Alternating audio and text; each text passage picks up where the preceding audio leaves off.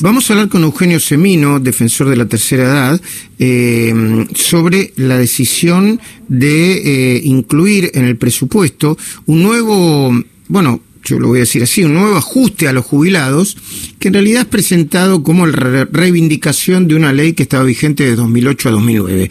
Vamos a ver si Eugenio Semino nos puede explicar eh, claramente, para que entendamos todos, eh, cuáles van a ser las consecuencias de esta decisión. Eugenio Semino, muy buenos días. El, todo el equipo de CNN Radio saluda. ¿Cómo va? ¿Qué tal? Qué gusto poder saludarlos. Un placer. Igual. ¿Nos cuenta un poco, por favor?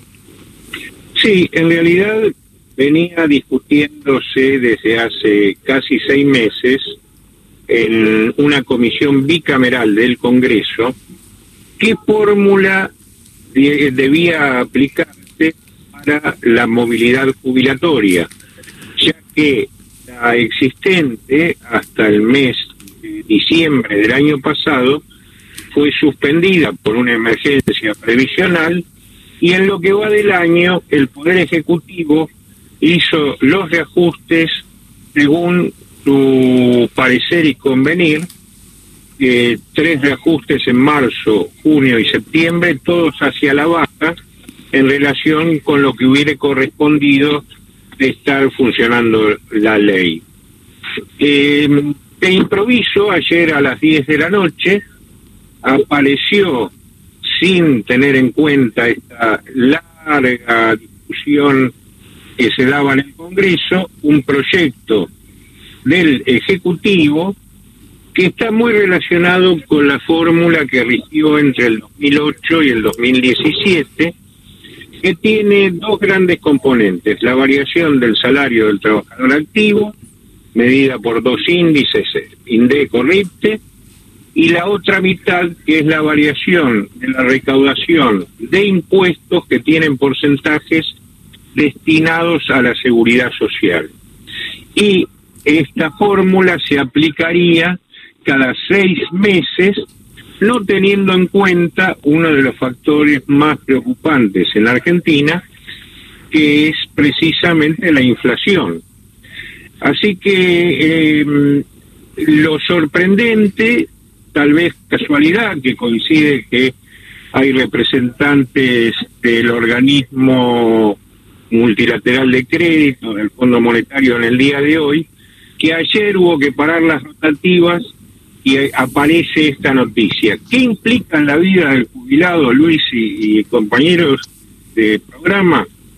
En realidad, eh, un agravio más, eh, ya que tenemos 4 millones de jubilados que perciben la mínima de 18 mil pesos y 2 millones más que tienen una, y media, una media de 26 mil pesos. A ver, eh, eh, repite esto último, Semino, por favor. Sí, eh, hay 6 millones de jubilados y pensionados. De esos 6 millones, 4 millones reciben una mínima de 18 mil pesos. Y el resto, de los 2 millones restantes, una media de 26 mil pesos. La canasta del jubilado que calculamos hace más de una década con gastos de vivienda en grandes ciudades supera los 40 mil pesos. Nadie puede suponer que con 18 mil pesos se puede subsistir en Argentina y va como ejemplo, Luis, en el mes de diciembre se va a reajustar el 6% porque lo decidió el Ejecutivo. El 6% sobre 18 mil pesos son mil pesos es decir, 33 pesos por día. Es un disparate. Han convertido la jubilación, la pensión, en un mero subsidio, con la diferencia que el que la jubilación y pensión, un trabajador que aportó durante 30 o 40 años y le robaron la plata, ¿no es cierto? Mm. El otro día me hacían un cálculo de, de cuánto era una jubilación eh, mínima, creo, y eh, hasta antes de 2017, cuando se, se votó la, la fórmula de diciembre de 2017 con, con la pedrada y todo eso, era de 360 dólares. Y creo que después también, no, creo que un poco después llegaba a 360 dólares. Y ahora creo que nos llega a no sé cuántos dólares. No hice el cálculo, pero era, eh, no sé, llegaba a 100 dólares la mínima. Son, 120 dólares más o menos actualmente, pero es más, eh, Luis, eh, para los viejos que tenemos un poco de memoria, en el año 90, cuando fue Plaza Lavalle, Norma Pla y demás, la jubilación, existía la convertibilidad, la jubilación mínima era de 200 dólares.